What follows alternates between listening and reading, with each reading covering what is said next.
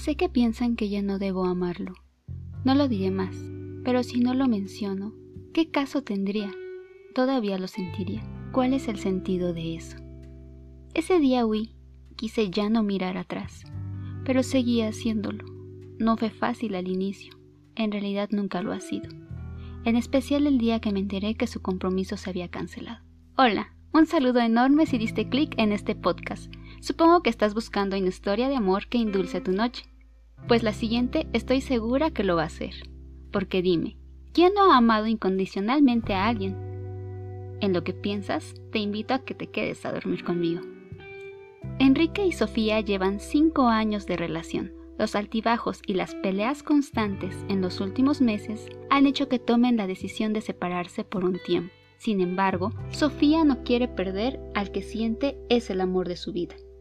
Después de darle vueltas en su cabeza durante mucho tiempo, le pide a Enrique reunirse en el lugar de siempre, el lugar donde se habían conocido, y donde después de una monótona relación de cinco años era donde iban a comer. Creo que a todos nos ha tocado él. ¿Dónde quieres comer? Y respondes, donde quieras, y terminan yendo al mismo lugar siempre. Y en lugar de probar cosas nuevas, se dejan caer en la monotonía que a veces es posible que la relación esté en picada, en la misma monotonía que las mismas ganas de probar algo nuevo. No te das cuenta que en realidad no deseas esforzarte por conocer algo diferente y compartirlo juntos. Regresando a la pareja, Sofía acude a la cita programada esa tarde. Nerviosa y ansiosa, desea a toda costa recuperar al hombre que ella ama. Ya saben, obvio, ella muy bonita, se arregla lo mejor que puede, se detiene antes de llegar a la mesa y ve a Enrique quien ya tiene tiempo esperándolo. En primera instancia no sabe qué decir, pues ya tienen mucho tiempo separados. Esa sensación de nerviosismo y esa náusea combinada la invade, pues vuelves a ver a tu ex, ¿qué debes decirle si aún lo amas? Sofía dijo, hola, perdón por hacerte esperar. Tarde mucho, la más factible es hacerte el desentendido, comenzar con una conversación que parece no va a ningún lado. Eso para romper la tensión después del intercambio de palabras, del clima, de cómo has estado, de hablar del menú, viene un poco de recurrir al recurso del recuerdo. Sofía dijo, recuerdo la primera vez que te vi, justamente en aquella mesa. Me decías que yo te parecía muy seria y payasa. Yo te dije que echáramos una competencia para ver quién comía más alitas. Yo te gané, aunque después vomité. Pero ambos estábamos sucios de la cara y de las manos, ¿lo recuerdas? Recuerdos vanos pues pronto te das cuenta que la que no quiere soltar ese recuerdo tan insignificante eres tú. Diré insignificante y ya verán por qué. Pues cada quien atesora sus memorias. Sin embargo, en este caso no tenía sentido atesorarlo. Se va acercando un mesero con una libreta. Estaban en un restaurante, obvio, un pequeño bar. Debe existir un mesero. Sin embargo, Sofía no deseaba que nadie, ni siquiera una mosca, se escuchara a lo lejos. El mesero pidió tomar su orden, a lo que Sofía interrumpió una cerveza, por favor. Tomó las cartas y las devolvió al mesero, esperando que no regresara a la mesa por un buen rato. Pobre hombre. Sabes, he avanzado un poco en el caso de la familia Ramírez. Creo que esta vez sí ganaré el juicio. Creo que la ocasión anterior no tenía las pruebas que necesitaba, pero ahora es diferente. La señora Ramírez ya me ha tenido confianza. ¿Te acuerdas que decías que nunca va a poder ganar ese caso? El silencio se hace presente por unos segundos. Sofía no deja de mirar las manos de Enrique, quien porta un reloj al parecer de oro. Pues después de cinco años él jamás había usado reloj, e incluso decía que no le gustaban los relojes. Bueno, hasta ese día. ¿Alguien sabe qué significa o qué simboliza portar un reloj? Bueno, se tiene la idea que cada vez que el futuro esposo vea su muñeca recordará el amor de su vida, según las creencias de culturas lejanas. El reloj simboliza que la pareja del novio piensa en él todo el tiempo y es una forma de compartir cada segundo aunque esté lejos. Y ese reloj, esta pobre mujer está hecha un mar de emociones que solo saca con sonrisas de nervios, donde cada risa es una lágrima frustrada. Enrique no tardó en aclarar esas dudas que Enrique no tardó en aclarar esas dudas que ella tenía. Enrique no tardó en aclarar esas dudas que ella tenía desde hace mucho tiempo. Dudas que desde que decidieron alejarse hacían que Sofía desfalleciera de solo pensarlo. El miedo que provocaba pensar de más se convertía en una realidad. El miedo que provocaba pensar se convertía en una realidad. Una realidad que se tenía que enfrentar, pues llevaba meses le conocía la verdad, pero se hacía tonta. Esa es la palabra, tonta, pues pretendía evadir una realidad a la que tarde o temprano debía enfrentarse. Me lo regaló. Ya sabes, después de una larga pausa, el hombre lo dijo por fin. Me voy a casar. Un balde de agua fría parecía recorrer el cuerpo de Sofía. El odio que había en su corazón se hacía presente, ayudando con esa declaración a lanzar las granadas que tenía guardadas desde la trinchera para usarlas cuando fuese necesario. Todo estaba perdido. ¿Qué más daba decirlo? Quemar todo y ver cómo el barco se hundía. ¿No les ha pasado que a veces reprimen sentimientos o palabras hacia la otra persona cuando están discutiendo simplemente para no herirla o peor aún, para que no se vaya y para que no se enoje o para que no nos deje o no nos abandone? Eso es lo peor que se puede hacer.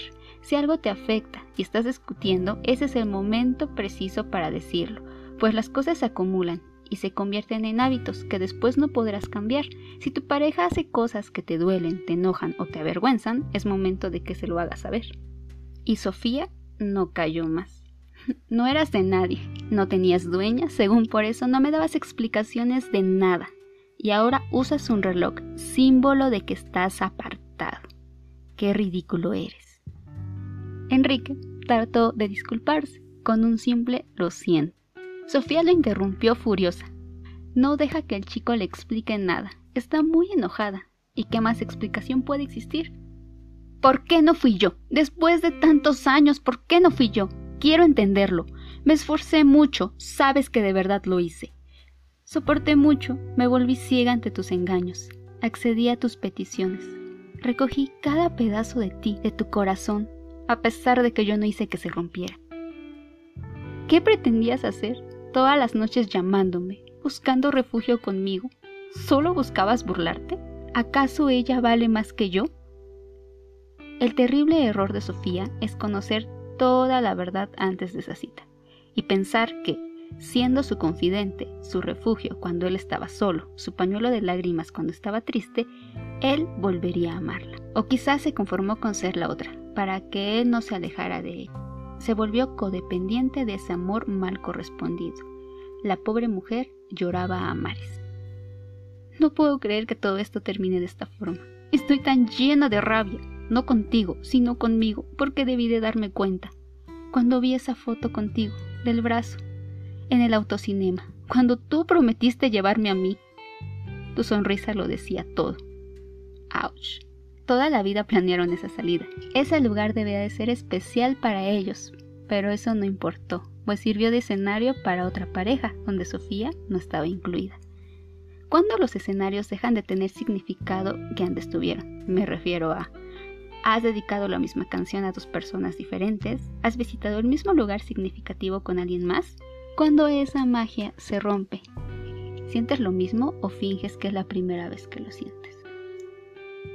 Y es que Sofía se dio cuenta todo ese tiempo que él había cambiado, todos esos detalles que ella siempre le recalcaba, que le dolían y que él hacía, se dio cuenta que él las cambiaba por satisfacer a otra mujer, a otra mujer que no era ella.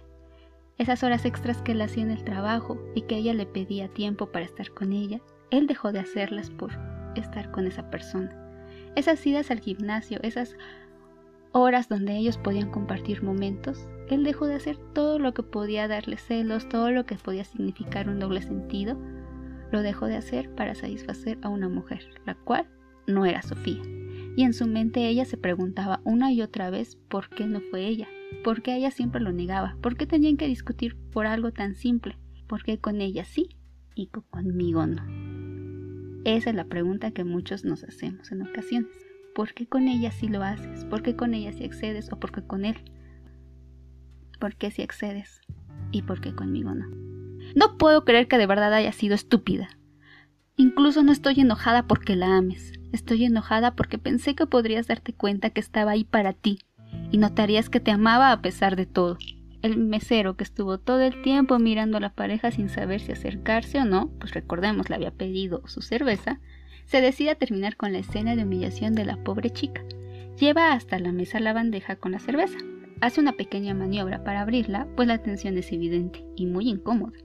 La deja sobre la mesa y voltea a ver a la chica por unos segundos. Fue un amiga, date cuenta, por favor. Enrique trató de disculparse, trató de evadir la situación y le dijo, sé que me amas, pero, ¿pero qué? ¿Me enamoré? Tan simple como eso. Me enamoré, nunca quise lastimar. Simplemente si no querías lastimarme, no lo hubieses hecho. Sabías lo que yo sentía por ti y aún así no te importó lastimarme. No vengas con eso, pues sabías que esa decisión me lastimaría. Tuviste mil oportunidades para decirlo y no lo dijiste. No lo sé, no quería que te alejaras de mí. Como ven, no quería que se alejara de él. Él se iba a casar, pero quería tenerla cerca. ¿Por qué? No lo sé. Sofía frotaba su rostro de frustración y se quedó con unos segundos, reflexionando. Sabía que hacerse la víctima no servía de nada, pues en el fondo su instinto decía que ese día llegaría. Y tonta e ingenuamente buscó alargar lo inevitable. Pensé en venir a recuperar lo nuestro, ¿sabes? Pensé que si teníamos una cita en el lugar donde nos conocimos y te mencionaba todo lo que pasó entre nosotros, tú me ibas a amar de nuevo. Ese es tu problema. Solo gritas, solo reprochas, solo te pones loca, solo... Ese es un recurso muy, muy, muy recurrido de las personas. Darle la vuelta a la situación o evadirla. Perdón, ya no va a funcionar. Hoy no. Decir lo que siento no es ponerme loca como dices. Sabes que es difícil para mí. También me duele, decía Enrique pero Sofía ya no podía callar más. ¿Qué más daba decirlo? ¿Te duele? ¿Te duele casarte con alguien más? ¿O te duele que ya no tendrás quien te consuele? ¿Sabes qué me duele a mí? Me duele haber pasado meses buscándote y preguntándome qué hice mal. Me duele haber pasado horas sin dormir por esperar que volvieras, por buscarte y no encontrarte.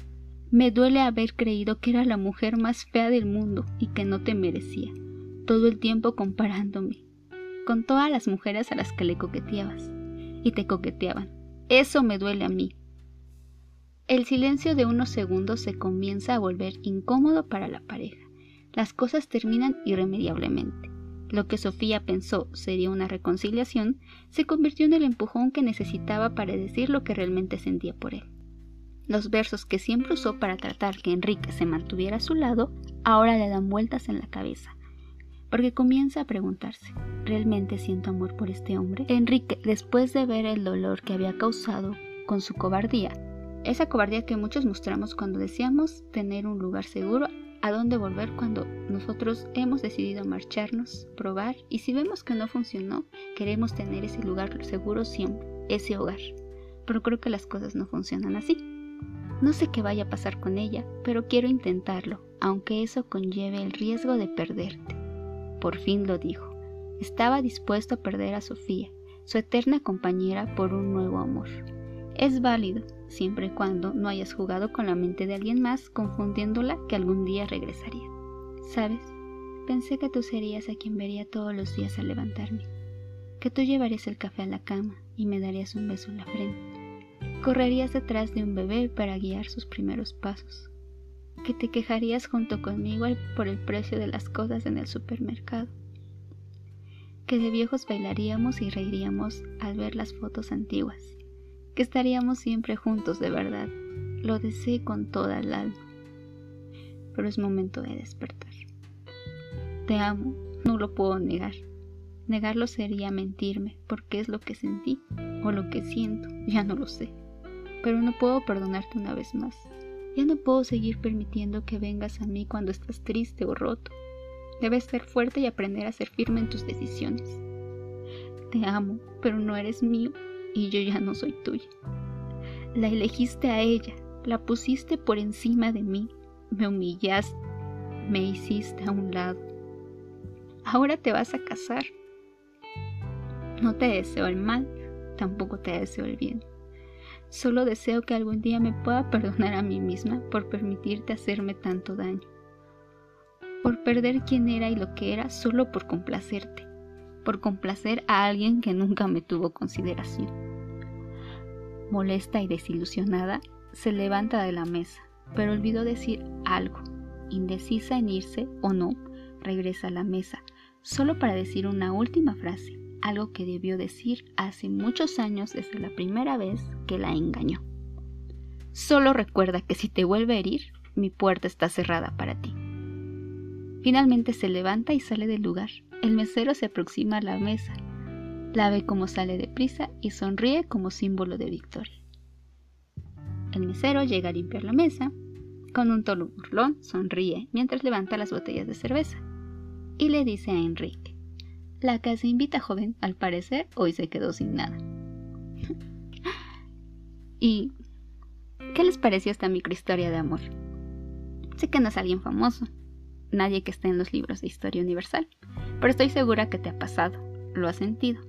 Esa ansiedad de sentir que pierdes a alguien y querer recuperarlo a toda costa. Sofía no entendía si lo amaba o solo no quería sentir esa mala compañía llamada ansiedad.